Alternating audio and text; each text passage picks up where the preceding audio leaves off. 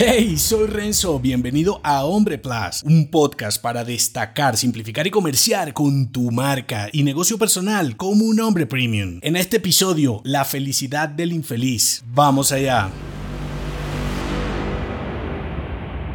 Pretender instrucciones para ser un hombre feliz es tan inverosímil como seguir el viento. Ser un hombre feliz y exitoso o construir negocios significativos es algo personal e individual, tal y como tu propia identidad. Sin embargo, nos encantan las recetas detalladas, así desconozcamos si el prescriptor realmente ha experimentado el resultado que esperas o peor, si apenas funcionará para tu caso. Llámalo desidia, miedo al riesgo, temor a perder tu tiempo en un recorrido incierto, yo prefiero llamarlo pereza mental. Y no quiero decir que esté mal conocer caminos, guiones y libretos alternativos de otros hombres que admiras. Para nada, la inspiración facilita la ejecución. Sin embargo, acostumbramos a preguntar a otros sobre su felicidad. La cuestión aquí es que, ¿cómo puede ayudarte un infeliz con tu felicidad? ¿Qué puede decirte otro sobre tu éxito cuando siquiera comparte contigo la misma definición o el mismo nivel de conciencia y así llévalo a los negocios y a cualquier desafío que se te presente en tu desarrollo personal y profesional. Las respuestas enlatadas son más apropiadas para actividades operativas, técnicas y metodologías comprobadas en una tarea de tu marca y negocio personal. Por ejemplo, una técnica para crear y comerciar un producto, una estrategia para posicionar tu negocio en Internet, un modo de administrar mejor tu tiempo. En cambio, los asuntos ideológicos requieren de cuestionamiento